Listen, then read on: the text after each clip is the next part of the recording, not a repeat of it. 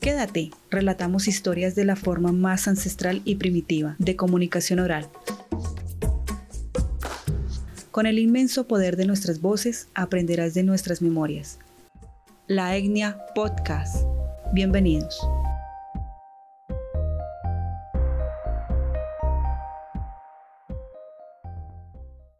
Sean todos ustedes nuevamente bienvenidos a la Etnia Podcast, un episodio más con esta escritor, excelente terapeuta, Milton González, ya en toda esta temporada, quienes nos han seguido en esta tercera temporada, pueden dar eh, fe quizá de todos los audios que ya se han subido, de todos los podcasts que se han subido, y pues hacerles un recuento de que esta temporada se trató el tema de sanación desde el momento en que se diagnostica al momento en que se hace una preparación para sanar y el mantenimiento después de sanar.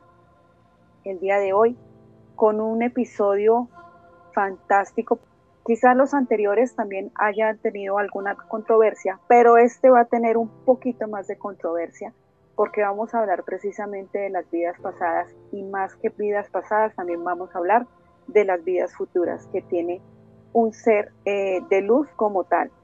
Así que no únicamente este ser físico, sino que también puede trascender hacia otras vidas. Les dejo a Milton, que, bueno, nos ha llenado de, su sabiduría y de su conocimiento en estos podcasts. Y bueno, Milton, muchas gracias nuevamente por hacer parte de un episodio más de toda esta temporada que ha sido dedicada prácticamente a tu trabajo a tus escritos y pues a todo tu conocimiento que has adquirido tanto en la academia como en otro tipo de escuelas. Sí, Jenny, muchas gracias de nuevo. Y para mí, como te digo, siempre es un honor y una pasión disfrutar de estas entrevistas porque me dan la oportunidad de enseñar muchas cosas que he vivido, cosas que he estudiado, investigado, he aprendido, he leído y bueno, eh, pienso que el ciclo ha sido tan completo porque, como tú bien dijiste, hemos cubierto esas tres etapas y vamos a cerrar con una parte que tiene que ver también con sanación, pero es otro tipo de sanación, y con después que yo me cuido la salud y que tanto me preocupo por enfermedades, por tener una calidad de vida y mantenerme a todos nos llega, inevitablemente nos llega la muerte en el plano físico. Entonces, como bien lo dijiste en la introducción, este es un tema muy polémico porque lo que vamos a concluir hoy, me voy a adelantar, es que la vida no termina en esta vida física, en este plano. La vida continúa. Entonces, en este tema de que la vida continúa, voy a empezar voy a dividirlo prácticamente en dos partes. Vida antes de la vida y vida después de la vida. Por supuesto, la existencia que tenemos hoy, ahorita en este momento que estamos teniendo tú y yo en esta conversación es la etapa intermedia, es el tránsito por este planeta en tercera dimensión. Entonces, yo, como bien dijiste, yo he estudiado esto de manera científica no me, no me, no me he conformado con las escuelas iniciáticas donde he pertenecido, no me he conformado con los estudios de religión que he hecho, con los estudios de filosofía y antropología que hice en la universidad, sino que además de eso me he dado a la tarea de investigar con muchas personas que han tenido fenómenos paranormales y además de eso, yo también estudié parapsicología, pero no nivel alternativo en una escuela. Y además de eso, este, tuve una experiencia que ya vamos a contar posteriormente a mitad del podcast, una experiencia vivida directamente en esta, en esta, en esta dimensión, en este plano. Entonces vamos a comenzar por tomar el tema de la vida antes de la vida. ¿A qué se refieren los investigadores con la vida antes de la vida? Bueno, como siempre hago una introducción de manera, vamos a decir, eh, tipo académico, que se debe estructurar cualquier entrevista, cualquier tema, desarrollar hacer una pequeña reseña histórica, unos pequeños conceptos que aclarar, una introducción y luego entrar en la parte ya del contenido específico. Porque, como dices tú, como son temas controversiales, hay que establecer una base conceptual sobre la que partir para que luego el tema se entienda muy, de manera muy fácil y aquellas personas que puedan tener dudas o no conozcan de estos temas tengan también una base para entender mejor lo que se va a hablar. En primer lugar, tenemos que diferenciar entre lo que son las escuelas que se han dedicado desde el punto de vista netamente metafísico y paranormal de esta investigación de vida antes de la vida y vida después de la vida, y también de los profesionales que se han dedicado a estudiar esto de manera científica. Sea, vamos a empezar primero por las culturas, como siempre digo, culturas ancestrales. Y de verdad son bien ancestrales porque vienen de miles de años. Por ejemplo, la primera vez que se habló de vida después de la vida fue en la India, ¿verdad?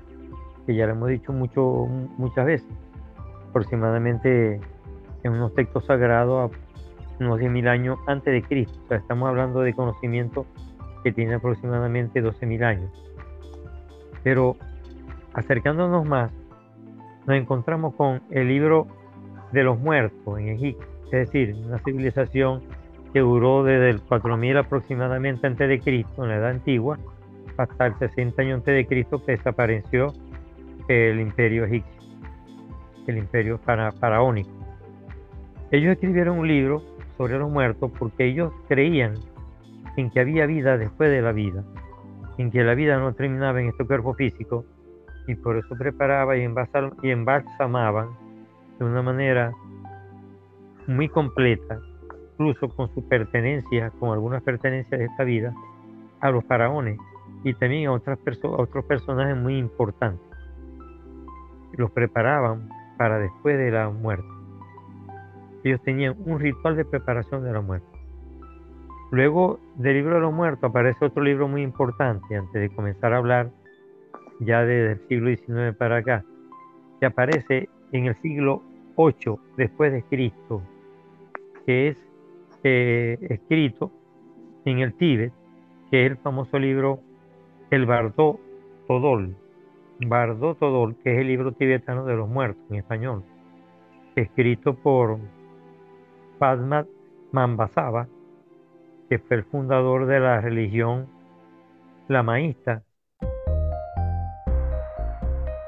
El viaje es al interior del ser. La etnia podcast.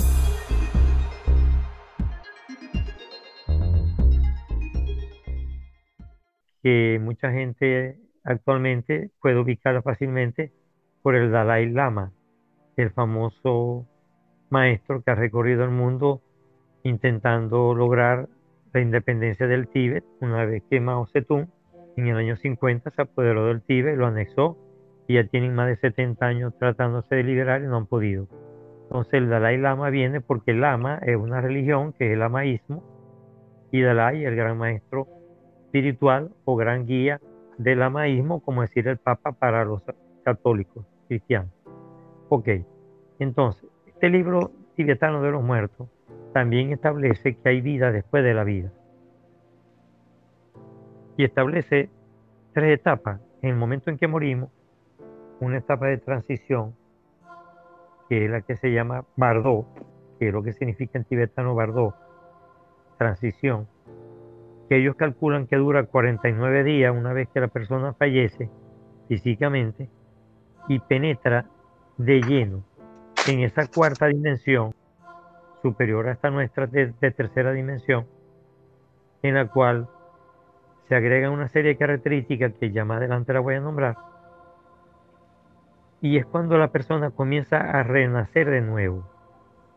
Entonces, en este momento de transición, en el Bardo Todol, los tibetanos llaman un viaje de 49 días aproximadamente. O sea, una vez que tú mueres, para que tú entres en cuarta dimensión más o menos tardan, según los tibetanos, 49 días. Y para terminar con la reseña histórica, me voy a ir a lo que se concibió como el nacimiento del espiritismo como escuela y como doctrina. No es lo mismo espiritismo, espiritismo, perdón, que espiritualidad. La espiritualidad es toda aquella creencia y todo aquel mundo en el cual pertenecen escuelas iniciáticas, sectas, religiones, que nos llevan a tener una vida que no tiene que ver con lo material ni con lo físico. Pero ya cuando hablamos de espiritismo, nos referimos a una doctrina fundada por un señor en Francia que se dio un seudónimo por el cual es conocido mundialmente, que es Alan Kardec, que fundó la famosa escuela espiritista cardesiana. ¿Por qué espiritismo? Porque el espiritismo no trata sobre las creencias ni sobre las religiones ni nada de eso. El espiritismo se refiere al estudio de los medium, que son aquellas personas que tienen capacidad de canalizar información de dimensiones superiores a la tercera, que es esta nuestra. Entonces, esas personas llamadas medium fueron estudiadas por este señor Alan Kardec en el siglo XIX.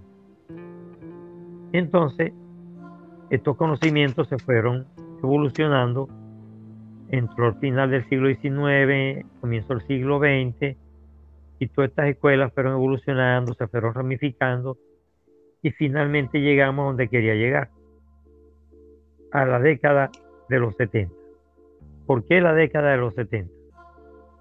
Porque en la década de los 70 hubo varios psiquiatras y psicólogos que se dieron a la tarea de comenzar a investigar algunos fenómenos paranormales que ellos estaban observando en sus pacientes que la ciencia tradicional de la psicología y la psiquiatría no podía o no, hallaban cómo abordarlo.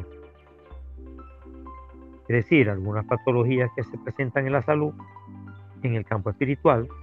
Por eso bien dije al comienzo de este podcast que estamos terminando con el tema que debemos terminar.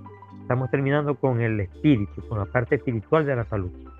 ¿Qué pasaba con estas personas que cuando entraban, entraban en un consultorio, de pronto en una terapia de psicoanálisis o una terapia de relajación o una, o una terapia de hipnosis un psicólogo o un psiquiatra, experimentaban ciertos eh, conocimientos y ciertos estados que se llaman de trance, en algunos casos de trance consciente, en el caso de los medios, y en algunos casos totalmente inconsciente como el caso de, la, de los hipnotizados. Entonces, una doctora norteamericana, originaria de Chicago, Helen Wambach, repito el nombre, Helen Wambach, para los que desean buscar información, se escribe con W, Wambach y B larga. Ella escribe un libro que causó revuelo ella se dio a la tarea de investigar más de 700 casos bajo hipnosis de personas que relataban vida antes de nacer. Es decir, vidas de vidas pasadas y vidas en el vientre materno. Esta señora logró ver que habían personas que relataban hechos y vivencias de vidas anteriores que luego ella corroboraba de manera científica bajo investigación y durante dos años de arduo trabajo de investigación logró eh, más o menos unos 750 casos bajo hipnosis de investigación, crear un libro que se llama Vida antes de la vida, que fue publicado en español en el año 1979. Ella demostró por los pacientes que le revelaron de que cuando estamos en el vientre materno nosotros tenemos una memoria y percibimos todo lo que nuestra madre siente, sufre, goza, disfruta, ama, y de allí se deriva lo que hoy en día, o hace unos años atrás, aproximadamente unos 30 años atrás, se comenzó a practicar como el parto psicoprofiláctico, que seguramente tú como mujer lo has escuchado que la preparación que, que hacían los antiguos griegos, imagínate tú, los antiguos griegos, cuando preparaban a las mujeres que iban a dar a luz, porque ellos decían que las mujeres embarazadas tenían que dar hombres sanos, porque era la cultura de la perfección del cuerpo que se puso de moda mente sana en cuerpo sano. Entonces, ¿qué pasa? Esta señora se comenzó a dar cuenta de que el comportamiento de la madre influía en los, en los, fetos, en los bebés del vientre materno. Y comenzó hacer hipnosis con niños en donde ellos recordaron, y con adultos y adolescentes de todas las edades, que recordaron que desde el vientre materno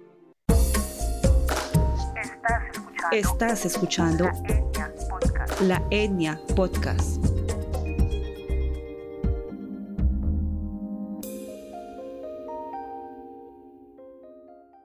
Sufrieron, qué miedo tuvieron, qué sufrió su mamá, cómo los trató su mamá y su papá. Incluso cuando nacieron, quiénes estaban en la sala de parto, en el pabellón, cuántas personas habían, en qué clínica nacieron. ¿Tú te imaginas lo impresionante para esta doctora Helen Hambach, Helen Wambach, esta psicóloga norteamericana, haber descubierto esto? Eso conmocionó el mundo de la psiquiatría y de la psicología. Entonces, eso desató una investigación en serie de grandes personajes, unos más conocidos que otros. Voy a comenzar por lo menos conocidos. Eh, en el año 1900 bueno, similar a esta señora, se anexaron en otras ciudades norteamericanas, como en el caso de Virginia, en la Universidad de Virginia, dos grandes psiquiatras, y uno de ellos especialista en psiquiatría infantil, el doctor Jim Turk, terminado en K. Jim Turk. Jim Turk y el doctor Ian Stevenson estuvieron como psiquiatra 40 años investigando desde los 70, investigando sobre casos de vidas antes de la vida, escribieron un libro del mismo título de la doctora Wambach, Vida antes de la vida, el mismo título, porque se han repetido estos libros con diferentes autores de diferentes posturas, unas científicas, unas filosóficas y unas metafísicas. Yo voy a terminar con la parte metafísica y espiritual, pero estoy comenzando con la parte científica. Entonces, estos médicos también demostraron con 40 años de investigación, mira, se dice fácil, pero 40 años de investigación a nivel universitario y académico no es cualquier eh, cosa, ¿no? Que también, que también existían vidas pasadas y que también existían recuerdos de la memoria uterina, del vientre materno, y también relataban incluso cosas que después le iban a suceder y durante estos 40 años lograron ver en el crecimiento de estos pacientes, les fueron llevando una secuencia histórica, una historia clínica, y algunos los entrevistaron adolescentes y luego los entrevistaron adultos en estos 40 años y siguieron relatando las mismas vidas, es decir, que no estaban mintiendo ni fabulando cuando eran niños, porque cuando eran adultos y cuando eran adolescentes y cuando eran ya mayores, repitieron la misma historia que cuando niños. Quiere decir que hay una demostración científica tradicional de comprobar con el hecho y la experimentación de que la hipótesis es correcta. Entonces, luego se añadió un famoso libro que ha sido uno de los que más se ha vendido en esta época, que es Mucha vida, mucho sabio, de otro gran psiquiatra norteamericano que todavía vive, ya este próximo noviembre cumple 77 años. Él es de Florida, estoy en Miami y es profesor toda la vida. Se formó en la Universidad de Miami y es profesor de en la Universidad de Miami de psiquiatría y además de eso es director del Departamento de Investigaciones Psiquiátricas de Miami y es colaborador articulista en una revista neoyorquina de investigaciones psiquiátricas. Nada menos y nada más que el famoso Brian Weiss. Estaba esperando, Milton, a que llegaras a este autor, precisamente por lo que acabas de decir, que es uno de los escritores y psiquiatras que más ha, dado en el punto y precisamente ha tenido muchas ventas sus libros. porque no solamente eh, muchas vidas, muchos sabios es su único libro, sino que también tiene otros adicionales. Pero quería llegar a este punto por lo siguiente. He visto eh, en algunas redes sociales que se promueve precisamente en busca de llegar a, ese, a esa conclusión de saber si realmente las personas tienen vidas pasadas, para algunos escépticos, hay algunas meditaciones que incluso eh, están hechas por el doctor, en las cuales él permite que la persona pueda devolverse a esas vidas y pues tener esa experiencia. ¿Tú consideras que estas meditaciones guiadas únicamente por audio sin que el terapeuta esté presente pueden llevar a la persona a ese éxtasis de, de vida, de vida pasada, o se necesita estar la persona presente, digo, la, el terapeuta, porque obviamente la persona está presente para escuchar. Sí, bueno, lo importante de este, de este doctor, escrito 122 libros, 122 libros. Pero le voy a decir algo más. Lo que pasa es que estamos manejando la parte científica, después vamos a manejar la parte que tiene que ver más con los medios y luego vienen los famosos, porque hay, hay una persona que es mucho más famosa que Brian Weiss. o sea que me adelanté. sí, el doctor Brian Weiss, el doctor Brian Weiss se basó mucho en el espiritista que hablé del siglo XIX, Alan Kardec, y se basó en otro medium que ha sido el medium más famoso de Brasil y uno de los más famosos del mundo, que publicó escucha bien, publicó 551 libros en, 92 años de existencia. Nada menos ni nada más que el brasileño Francisco Cándido Xavier, alias Chico Xavier. El medium Francisco Cándido Xavier, que no era ningún médico, no era ningún científico, era simplemente un medium, un canalizador de información de otras dimensiones. Nació en 1910 y murió en 2002. Murió, murió de 92 años. Él en el año 1944, o sea, 44 años antes de que Brian White escribiera el primer libro sobre vidas anteriores, que fue Mucha vida, muchos sabios, ya Chico Xavier había escrito un libro que fue llevado al cine apenas en el 2010. O sea, un libro que él escribió en el 44 fue llevado ahora en este siglo XXI al cine y lamentablemente él no lo pudo ver físicamente como película, aunque estoy seguro que como medium y en la tercera, perdón, y en la cuarta y quinta dimensión que ya él debe estar, lo vio. Se llama el libro Nuestro Hogar en español, se llama en portugués Nosso Lar, que es la lengua materna de Chico Xavier, brasileño hago un paréntesis, Milton, qué pena. Para que las personas vayan eh, de pronto, ya que están escuchando el audio, puedan diversificar la cantidad de dimensiones. El año pasado, en cuarentena, cuando todo esto de la epidemia y demás, de la pandemia, eh, se hablaban muchas personas eh, que salieron en, en varias redes, se hablaba de que estábamos saliendo de la tercera dimensión para acoplarnos a una quinta dimensión y pues esto realmente suena a chino cuando lo dicen de esta manera. ¿Cuántas dimensiones hay y por qué se escalan, digamos, por dimensiones? Estás escuchando la Etnia Podcast. Ok, bueno, vamos a hacer este, este paréntesis. este, este, según la mayoría de los estudiosos, porque ya estamos saltando al plano final de la entrevista, que es el plano metafísico y espiritual.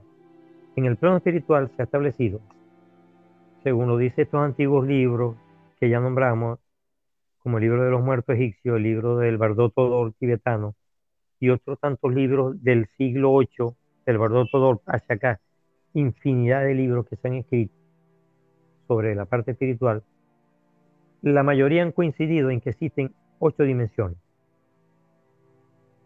Es decir, nosotros estamos en la tercera y después de nosotros hay cinco dimensiones o también llamados cinco planos o cinco esferas, dependiendo de la visión que tenga, si es científica, si es espiritual, metafísica, esotérica, mira, iniciática, como tú la quieras llamar. En el campo metafísico se dice que hay cinco planos y en el campo esotérico se dice que hay cinco esferas. Y ahora me voy a otro autor o a otra autora que es Jean Morranier, una francesa, que a través de la traductora, una antropólogo colombiana, Liliana Zuluaga, lograron transcribir el libro del francés al español en el año 1979, perdón, 1995, disculpen, con Editorial Planeta, que se llama Carta del Más Allá. Este libro, posterior al de Brian Weiss, causó también mucha sensación, lo único que como no fue escrita por una persona del prestigio internacional y científico de Brian Weiss, no tuvo tanta repercusión. Pero es un libro que llegó a mis manos guiado por un hermano, uno de mis tres hermanos que ha fallecido, que falleció en el año 97 y yo en el desespero de mi tristeza y el llanto a escasos días de ver él fallecido de este plano, yo me fui a una librería aquí en mi ciudad y él me llegó, él me, me, me, me guió hasta donde estaba este libro y yo lo compré, lo leí en una noche y me entró una paz y una tranquilidad. Porque este libro no solamente demuestra que hay vidas anteriores y que hay vidas después de la muerte, sino que además que los planos o las esferas que tú me has preguntado son de un nivel evolutivo superior y el sufrimiento no existe. No existe. Es decir, una vez que tú pasas a la cuarta dimensión, y ahora voy a aclarar para la persona que no entiende. La tercera dimensión tiene tres, valga la redundancia, tres dimensiones, tres principios, que son espacio, tiempo y movimiento. Y dentro del espacio, si tú recuerdas la matemática de bachillerato, te, acuerdas del eje X y el eje Y, ¿te acuerdas? Sí, es Que también se manejan física. Ok, entonces, en la tercera dimensión existe espacio, tiempo y movimiento. Bueno, ya Newton estudió como físico el movimiento, la aceleración, igual que Albert Einstein lo estudió, y bueno, y hay super teorías de la tercera dimensión. Ahora vamos a la cuarta. La cuarta dimensión tiene espacio, tiene tiempo, tiene movimiento y se le añade pensamiento. Y el pensamiento está representado en el alma, porque ahora vamos a otro concepto espiritual de la espiritualidad o del campo metafísico, que es alma y espíritu, que la gente tiende a confundirlo. Así como eh, confunden espiritualidad con espiritismo, confunden alma con espíritu. Según los estudiosos y los actuales investigadores, que no son precisamente médicos, eh, hay muchas personas en YouTube que han subido muchas experiencias porque son medios, son canales, y hay infinidad de, de programas y de temas de YouTube sobre este, este, este caso de la vida más allá de la vida, han demostrado que en la cuarta dimensión nosotros dejamos de sufrir, dejamos de padecer todos los problemas que tenemos en esta vida. Y si deseamos reencarnar, porque tenemos cosas pendientes que resolver, o porque tenemos apego a nuestra familia que dejamos acá, nuestros seres queridos, o proyectos que culminar, hay una serie de guías en este plano espiritual que también lo tocó muy bien este medium Chico Xavier en la película Nuestro Hogar, que se las recomiendo, la vean. La pueden ver fácilmente en YouTube, está, ¿verdad? Y, o la bajan. Este, en esta película se narra la historia sobre un hecho real de un médico brasileño de comienzo del siglo XX que luego de fallecer se comunicó con Chico Xavier, este espíritu, que adoptó en la película el nombre de un seudónimo, de André Luis, para respetar su profesión y a los colegas. Este señor eh, experimentó una vida un poco insatisfecha familiarmente, no tuvo un comportamiento humano muy deseado y decidió transmitirle las experiencias y el sufrimiento que padeció una vez que entra en la transición entre esta tercera dimensión y la cuarta. Entonces, Chico Xavier lo plasma bien en esta película. Entonces, ¿qué pasa con los incrédulos, con las personas que todavía no se eh, convencen de que esto existe? Remítanse a investigar los libros científicos que les he nombrado, como Vida antes de la vida de la doctora Helen Wambach, también Vida antes de la vida del doctor Ian Stevenson y Jean Tour, y también la serie de libros que ha escrito Brian White, porque este no es el único que ha escrito sobre reencarnación. Ha escrito El mensaje de los dioses, ha escrito también Muchas vidas, muchos maestros. También ha escrito libros sobre el amor, donde dice que el amor eh, es la única energía posible, es la única verdadera energía que todo lo puede. Y bueno, imagínense ustedes, los 555, 51 libros de Chico Xavier. Eh, Alan Kardec escribió más de 100 libros, entre ellos El espiritismo y la religión. Eh, Brian Weiss, que todavía vive y goza de buena salud, gracias a Dios. Yo soy un seguidor de él, tengo varios libros de él en físico. Eh, sobre, me gusta mucho el de Solo el amor es real. Me encanta ese libro, se lo recomiendo. Es un libro muy pequeño que se lee en dos, tres horas. Y todas estas personas han coincidido científicamente de que la vida no termina en este plano físico. Unimos voces para darte sentido. La Etnia Podcast.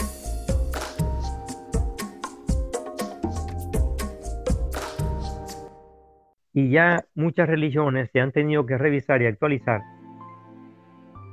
porque muchos eh, testimonios han venido de sacerdotes de diferentes religiones, no solo la cristiana, que es la más conocida por nosotros los occidentales y los latinoamericanos, sino también por otras religiones que existen en el mundo tanto europeo, en el mundo escandinavo, que hay una riqueza de religiones también muy buenas, en la cultura céltica, y también en la cultura asiática, la cultura africana, ni hablar.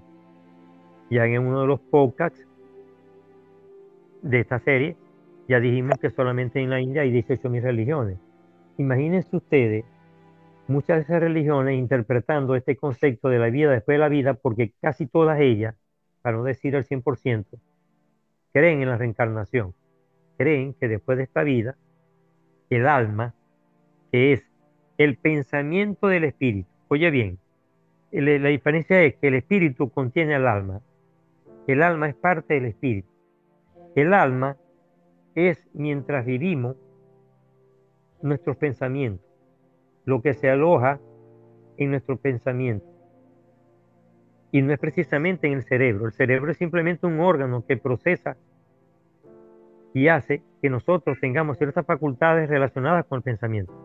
Pero el cerebro no es el depósito del pensamiento, es el alma.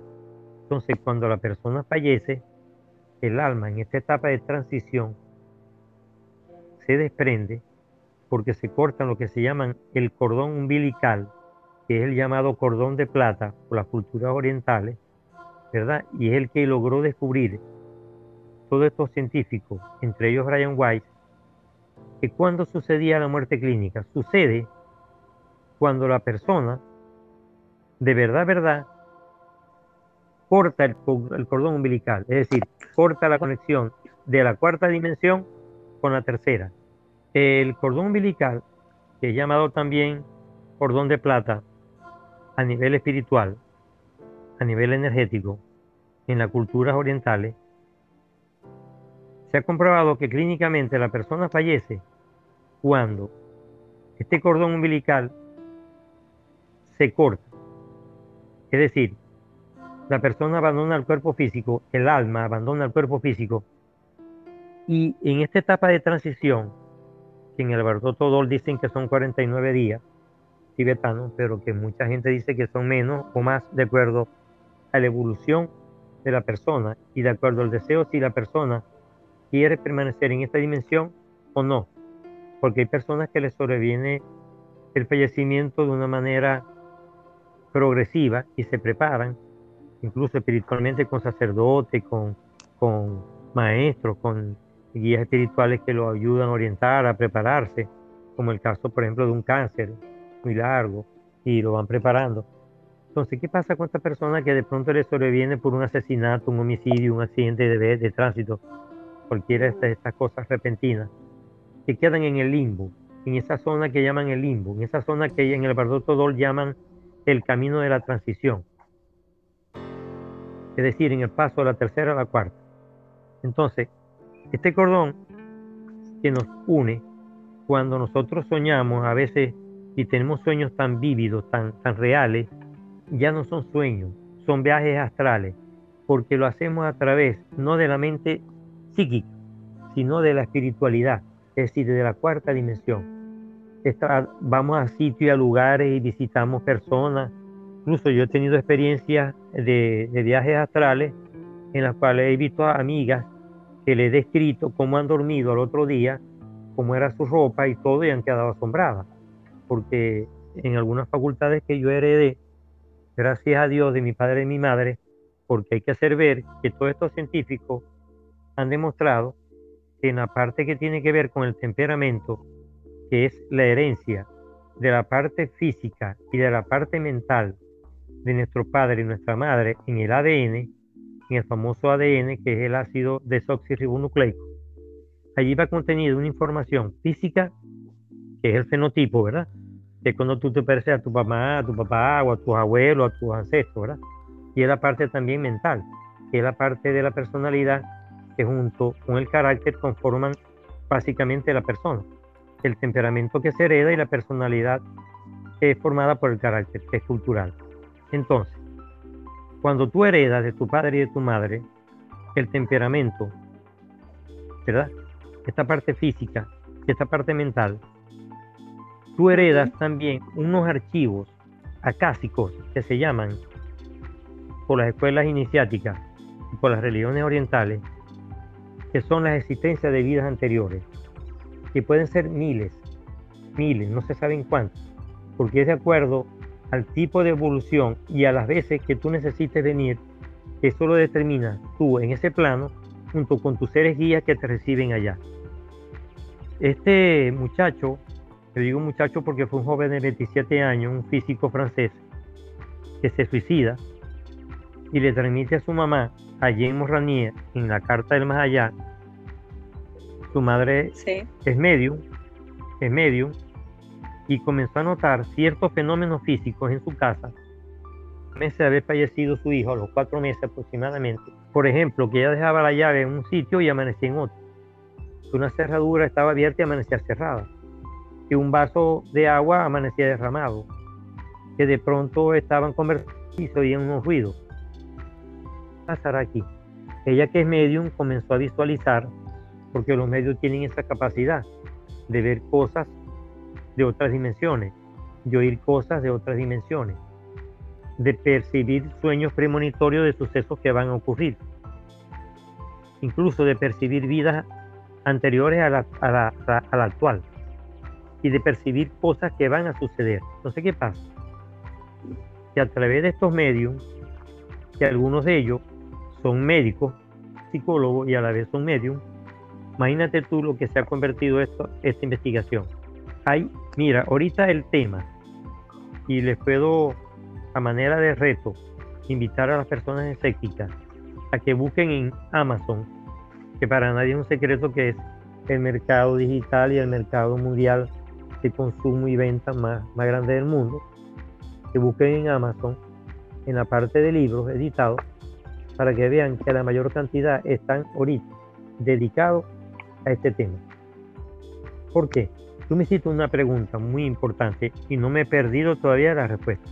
¿Por qué el año pasado, en el 2020, cuando surge el COVID, la pandemia llamada COVID-19, la gente se comenzó a, interesar más por esto de la muerte, por esto del mundo espiritual? ¿Por qué, Jenny? Porque se comenzó a centrar más en sí mismo, en los miedos, en las bendiciones de Dios de estar vivo, porque en una pandemia hay que darle gracias a Dios por estar todavía vivo, porque se han muerto mucha gente El año pasado fue horrible la cantidad de fallecimientos, sobre todo en Europa y en Estados Unidos. Horrible, como morían. Yo recuerdo las informaciones de Italia, que me golpeada al principio, cómo morían, como decimos vulgarmente, morían como zancudo, como mosca, duraban un día. Entonces la gente se comenzó a cuestionar ante la inminente muerte, porque cualquiera de nosotros podría tener esta enfermedad y morir. Entonces nos comenzamos a cuestionar desde el, año pasado hasta el presente, que todavía no hemos salido, ¿qué habrá después de la vida? ¿Estaré preparado para morir? Porque cualquier persona sana o con una enfermedad ya persistente puede morir de COVID. Puede morir. Entonces, ¿qué pasa? Yo tuve la experiencia de un hermano que falleció hace cuatro meses. Puedo dar testimonio de que era una persona muy espiritual, muy dedicada a esto, porque era muy apegado conmigo y practicamos muchas de estas experiencias, entre eso la yoga y la meditación. Estás escuchando, La Etnia Podcast.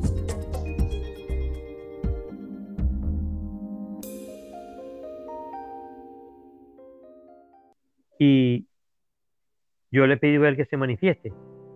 Todavía no se ha manifestado. Pero yo tuve una prueba de una manifestación para que los escépticos que se han despertado, sobre todo desde el año pasado y este año, por el COVID-19, que todavía no creen en esto. Mira, yo hice una prueba en el año 1999, cuando mi hijo tenía cinco años. yo estaba estudiando la maestría de antropología política. Y yo vi una materia con una maestra que además era Rosa Cruz y quería mucho la metafísica y todas estas cosas, y yo también. Entonces, ella me dijo, haz como prueba para que tú tengas contacto con seres de otras dimensiones, con un grabador, una grabadora de estas normales que habían antes de cassette, ¿recuerdas? Las famosas grabadoras de cassette. Ok. Y yo puse una grabadora un cassette nuevo, esa era la condición, un cassette virgen. Y yo tuve meses intentando grabar la voz de mi madre, porque yo le pedí a mi madre que se comunicara conmigo. Mi madre, eso en el año 99 y mi madre falleció en enero del año 80, es decir, habían pasado 19 años aproximadamente. Mi, hijo, que en ese entonces tenía 5 años, él estaba conmigo. Él vio en la noche cuando yo encendí la grabadora. No me preguntó por qué, ve, un niño todavía y no se imaginaba. Pero en la mañana, la sorpresa fue la siguiente. Eso fue un sábado previo a un domingo, Día de las Madres, que celebramos en muchos países latinoamericanos. es el segundo domingo del, mes de mayo. Cuando yo oigo el cassette, que toda la mañana lo oía, oigo la voz de mi madre que me habla y me dice, no tengas miedo, no tengas miedo, soy yo, tu mamá, no tengas miedo. Esas fueron las repeticiones que me, que me dijo. Mira Jenny, a mí me iba a dar algo. Porque a pesar de los dones y ciertas manifestaciones paranormales que yo he tenido desde niño, nunca había experimentado esa comunicación. Yo vengo, despierto al hijo. Mi hijo nació en el año 94, mi madre murió en el año 80. Es lógico que mi hijo no conoció a mi mamá físicamente y ni siquiera la había visto en fotografías. Porque mi hijo en esa edad yo estaba divorciado yo no tenía fotos de mi madre en mi casa porque algunas pocas se las había llevado su mamá. Su mamá las había guardado. Yo no tenía fotos de mi madre visibles para él. Y nunca le había enseñado las la fotos de su abuelita. Y la sorpresa fue que cuando él escuchó el cassette, también escuchó lo mismo. Me dice, ¿quién es esa? Yo le dije, abuela, mi mamá. Y tú no sabes que él me la describió tal cual como era mi madre, como murió mi mamá, como era mi madre cuando murió. El color del cabello, la cara, el tipo. Pero ahí no queda lo más cumbre. Que cuando yo voy a reunirme con mi familia, con mis otros hermanos, que éramos nueve, era una familia numerosa, yo llevo el cassette para que lo escuchen. El cassette no se escuchó, no se escuchó nada. Quiere decir que mi madre se valió de ese instrumento, de la grabadora, para dar testimonio a mi hijo y a mí de que ella existió y de que ellos están vivos, que es lo que yo quiero recalcar en este podcast. Hay vida más allá de esta vida y la cuarta, quinta, sexta, séptima y octava dimensión existen. Solo que nosotros somos capaces, los que somos algunos canalizadores como medium, de canalizar vidas de cuarta y quinta, porque ya de sexta es muy difícil. Porque ya las personas en sexta dimensión no se comunican con nosotros en tercera. En tercera se comunican las personas de quinta y de cuarta porque todavía tienen un nivel evolutivo con algunas cosas que cumplir y ayudarnos. Y la función de ellos, según relata John Morranier, perdón, George, George, Jorge en inglés, George Morranier, a su madre Jean Morranier, es medio, en el libro Carta del Más Allá de Editorial Planeta, es sobre qué viven, cómo viven, qué hacen y cuán felices son. Y ellos están para ayudarnos, para cuidarnos. Mira, mientras nosotros estamos conversando, todas estas personas que hemos nombrado se han hecho presentes. Se han hecho presentes porque yo he tenido testimonio con casos que he tratado como terapeuta, más casos personales vividos directamente por mi persona, de que existen. Entonces, ¿qué pasa? Esta persona no tenemos que tenerle miedo, sino más bien agradecerle y pedirle, porque ellos están para ayudarnos. Y todos los que han canalizado estas personas o estas entidades que están en cuarta y quinta dimensión, lo han demostrado. Por ejemplo, los santos que hacen milagros, pues son personas que están en unas dimensiones todavía cumpliendo la función de sanación. O milagro para adquirir un bien, un dinero, una casa, mira, para lograr cualquier cosa en la vida. Eso no son más que manifestaciones de otras dimensiones superiores a la tercera, a esta física terrenal, en la cual lo que llaman ahora en nueva era y ahora en cuántica, universo, que no es más que ese mundo espiritual, el universo te responde. ¿Y te responde con qué? Con los pensamientos que tú atraes a través de la fe, de las oraciones, de las peticiones, de los pedidos, y cuando tú ves que ocurre un milagro. En mi familia también tengo un testimonio de un milagro de un sobrino que, vi, que vive, que tiene 40 años de edad. Él le fue diagnosticado osteoporosis cuando nació y él debiera haber muerto niño, igual que murió su hermanito mayor de, dos, de año y medio por osteoporosis congénita de mi hermana. Él tuvo la misma enfermedad. Él fue tratado clínicamente de una manera diferente al primer sobrino. Y a los cinco años, mi hermana, que todavía vive, la mayor, que es su mamá, es muy devota de la Virgen Milagrosa. Y su papá, que ya falleció, era muy devoto a la Virgen Milagrosa. Y resulta que de tanto pedirle a la Virgen Milagrosa, que por cierto el próximo mes de noviembre 27 cumple, se le celebra su aniversario aquí en la Tierra. Estás escuchando La Etnia Podcast. Ella obró el milagro un 27 de noviembre de que mi sobrino, que la ciencia moderna norteamericana no podía hacer caminar y la ciencia venezolana no podía hacer caminar, pero un 27 de noviembre caminó. Caminó con más de 5 años de edad, casi 6 años. Él se arrastraba por el piso. Él es un testimonio de los milagros. Y caminó y los endocrinos, los fisioterapeutas, los médicos que lo vieron no se explican científicamente cómo caminó, porque él tenía osteoporosis y él no podía caminar y su cuerpo era muy pequeño. Mira, y tú ves ahora fotos de él y logró un desarrollo normal, que querían que iba a morir en el desarrollo, y hoy en día tiene 40 años y mide aproximadamente unos 78, unos 80. Un tipazo, un hombrazo. Un milagro. Entonces, un milagro. Estos, sí, estos seres vivos, porque son seres vivos, también fueron, fueron reflejados en una película más reciente todavía. Y tú la debes recordar, porque estoy seguro que la viste. Los otros, de Others.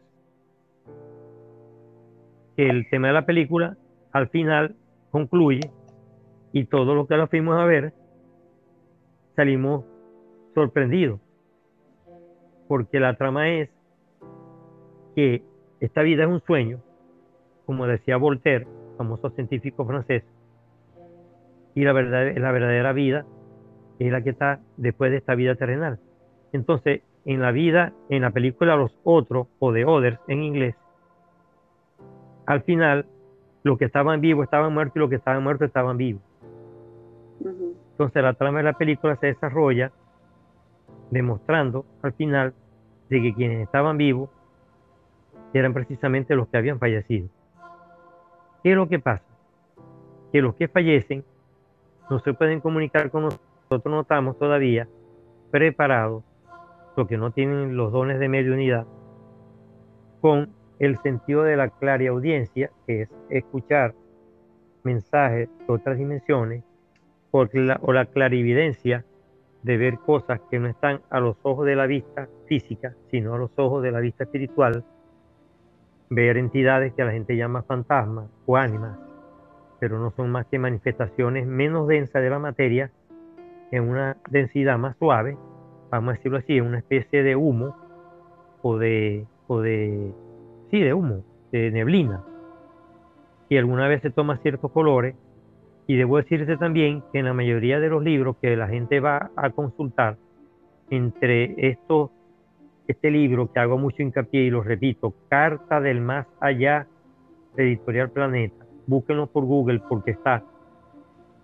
y, o YouTube, y se van a dar cuenta que esta persona que está en el más allá, George, este físico, que se suicida por gusto, porque él quería experimentar qué había después de la vida. Él estaba muy feliz, muy tranquilo, para demostrarle a su mamá de que no tuviéramos miedo de la muerte y que después de esta vida hay una vida mucho más feliz y que ellos están para cuidarnos y servirnos.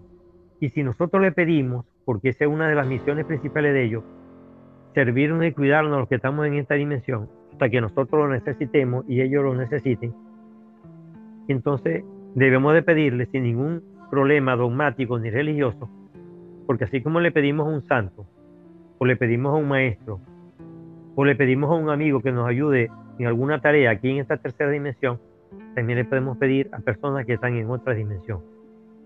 Bueno, hasta el momento he entendido que así como es el cuerpo, el alma eh, o en el cuerpo que tenemos hay un alma que encarna, eh, pasa continuamente de la niñez a la juventud y luego a la vejez. Asimismo, pues el alma pasa de un cuerpo en el momento en que hay una muerte, ¿no?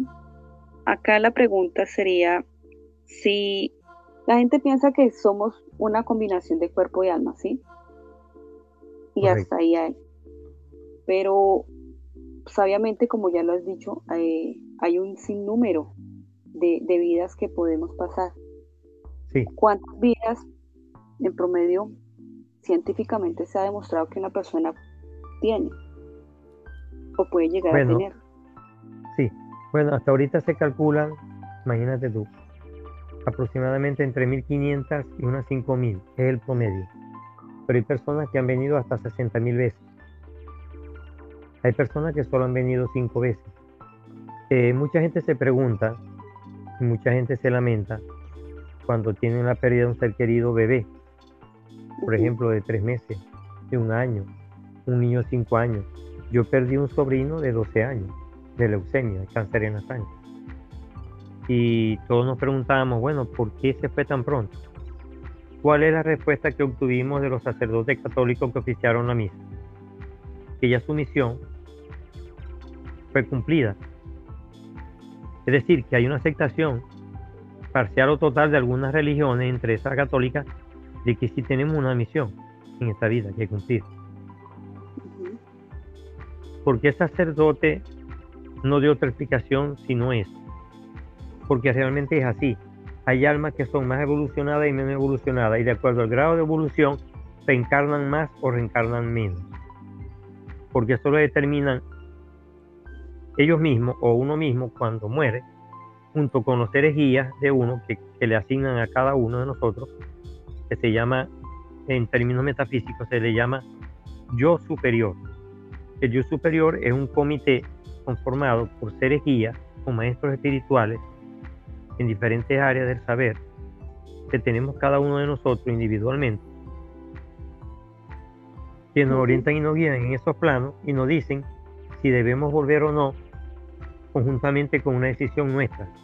ellos te pueden decir, bueno, si tú deseas volver a hacer esto y esto que no lograste cumplir en esta anterior existencia, nosotros te damos el permiso de hacerlo. Tú me dirás, ¿y existen escalas evolutivas? Sí, existen escalas evolutivas. Así como para muchas religiones existen los arcángeles, los ángeles, los querubines, los elementales, y para otros existen, como decíamos en la yoga, los principiantes, los devotos y los maestros, los gurús. También existen en estos planos una serie de, de, escalas evolutivas que le permiten, dependiendo de lo que tú pidas, hacerle la petición a la persona más adecuada. Es decir, no es lo mismo que tú le pidas un favor a tu papá ya fallecido que una persona que tuvo una vida de santidad aquí en la tierra cuando fue terrestre. Vamos a poner un ejemplo, qué sé yo, Santa Rita o San Pablo. Entonces, son personas de mayor elevación porque lograron hacer una vida de terrestre conforme a la ley y principios que deben ser, es decir, no hacer daño a los demás, llevar una vida eh, honrada, justa, bondadosa, caritativa. Y eso lo repiten los seres, los seres que están en el más allá. Cuando uno les pregunta como medium, ¿qué debemos hacer aquí? Usted simplemente tiene que cumplir su misión de servir a los demás, de ser justo, de ser razonable, responsable, bondadoso, caritativo, honrado. Como dice uno, buena nota, buena gente, buenas personas. Sí, emitimos, por ejemplo, el libro de Muchas vidas, muchos sabios del doctor eh, Brian. Brian White. Sí, eh, en resumen podemos encontrar que él eh, hay muchas enseñanzas, es decir, que uno reencarna y reencarna para aprender algo. Y si miramos otros libros, inclusive de las culturas hindúes, también ellos insisten en que hay que encontrar las enseñanzas en cada vida y que probablemente pues, pues son las últimas afirmaciones. Es decir, cuántas enseñanzas. El viaje es al interior del ser. La etnia podcast.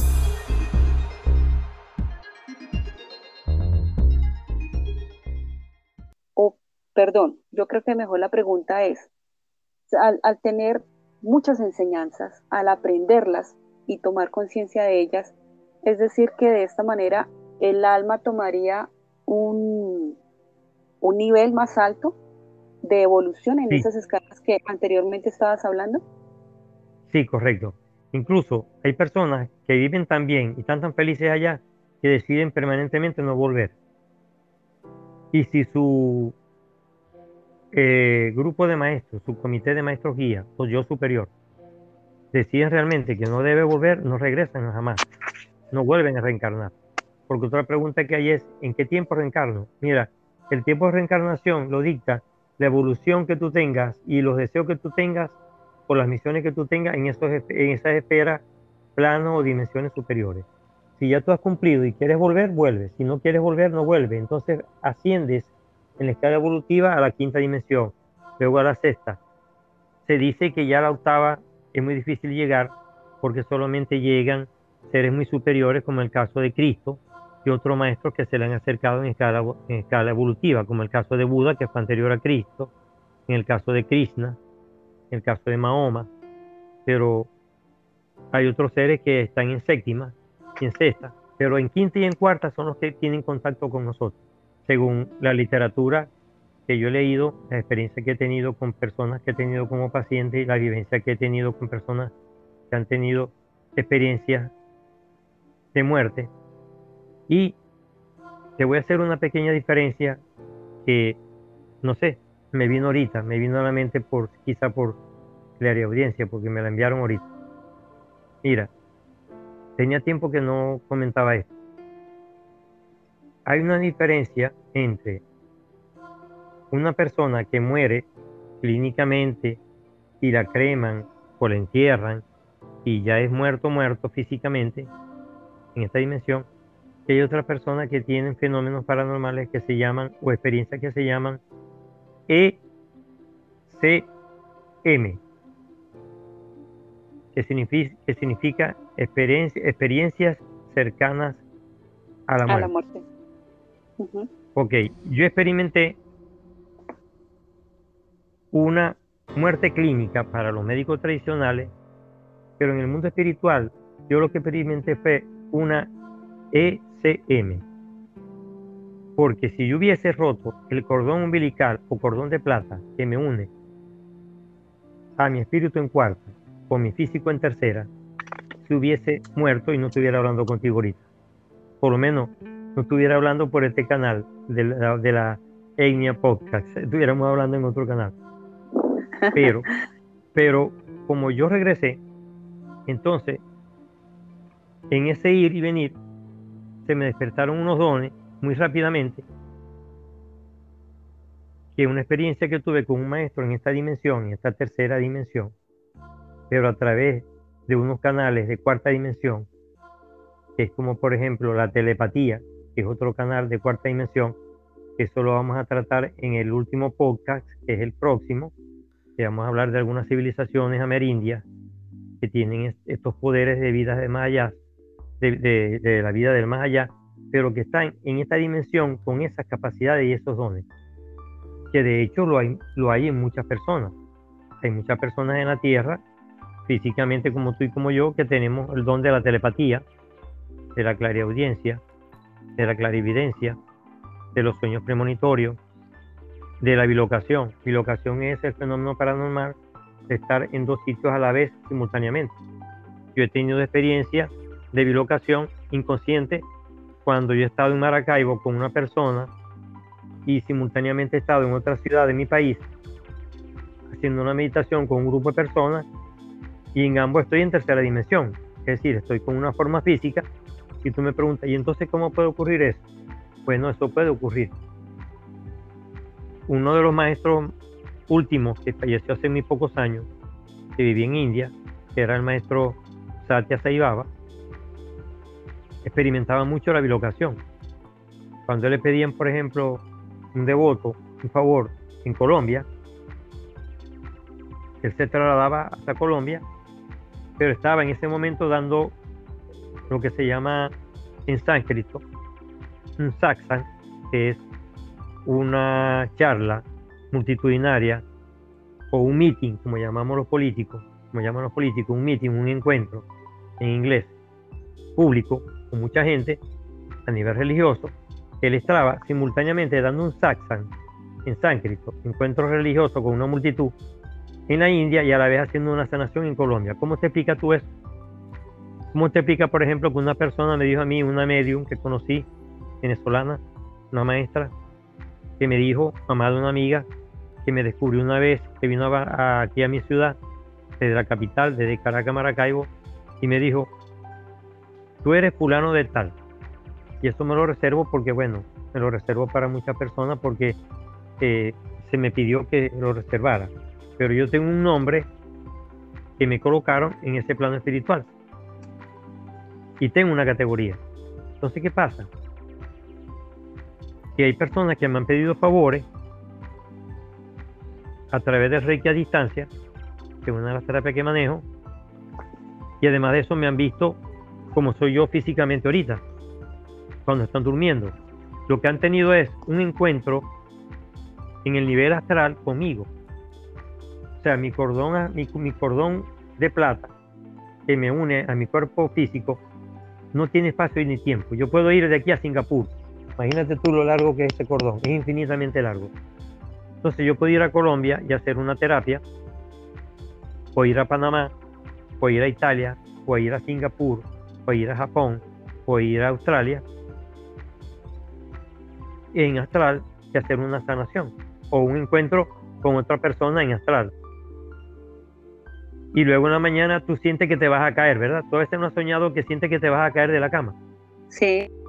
Ok, esa sensación para las personas que nos, nos están escuchando es la entrada del cuerpo astral a nuestro cuerpo físico a través del cordón de plata. Entonces, vuelvo a repetir, mientras no tengamos el corte del cordón de plata, no estamos muertos en este plano, estamos vivos. Pero en el plano de la cuarta y quinta dimensión que es el plano que más tenemos contacto, siguen vivos. Es más, mucha gente me pregunta, Milton, ¿y qué forma tienen?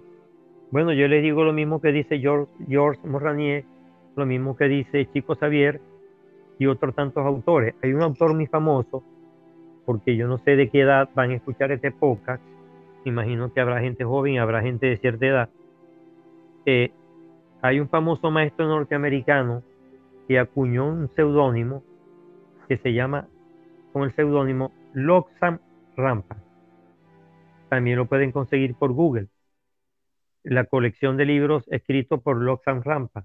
Loxam Rampa fue un maestro norteamericano que decidió emigrar al Tíbet y pasar muchos años de su vida allá.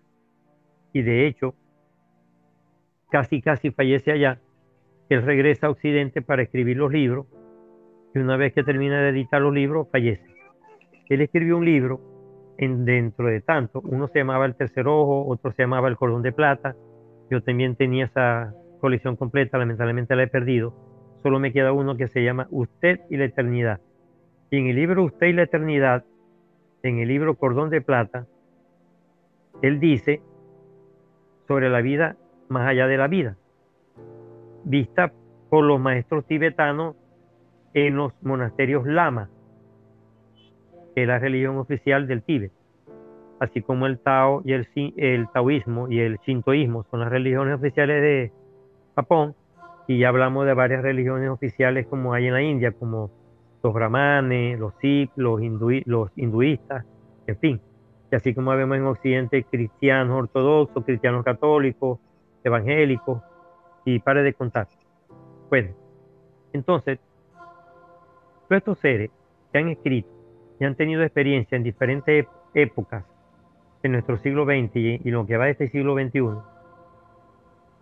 como el caso todavía de Brian White, que está vivo, como el caso de este médico eh, Jim Turk, que apenas tiene 61 años, y de los 61 ha dedicado 40 a la investigación de esta vida después de la vida y vida antes de la vida.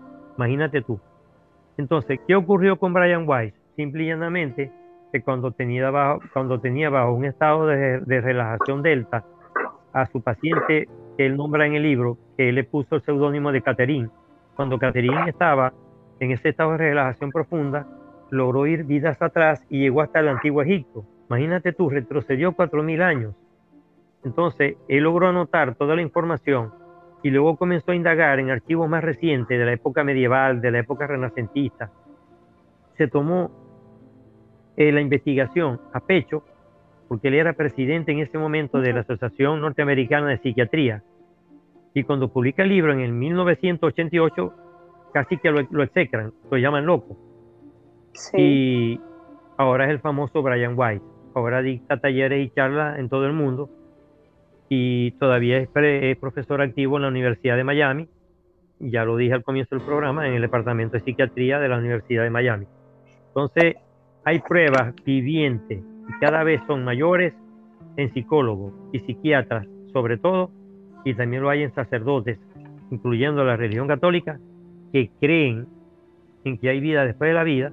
Lo que pasa es que los dogmas religiosos son muy difíciles, como dice George Morranier, de eliminar igual que los dogmas científicos. Todavía científicos creyendo en solo tres dimensiones.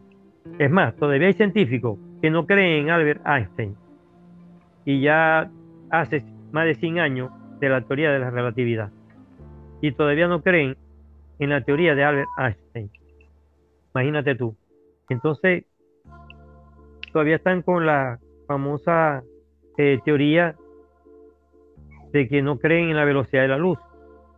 O sea, no creen en que, en que la materia puede viajar a la velocidad de la luz. ¿Y qué prueba más fehaciente que la velocidad de la luz que un rayo láser? Que un rayo X.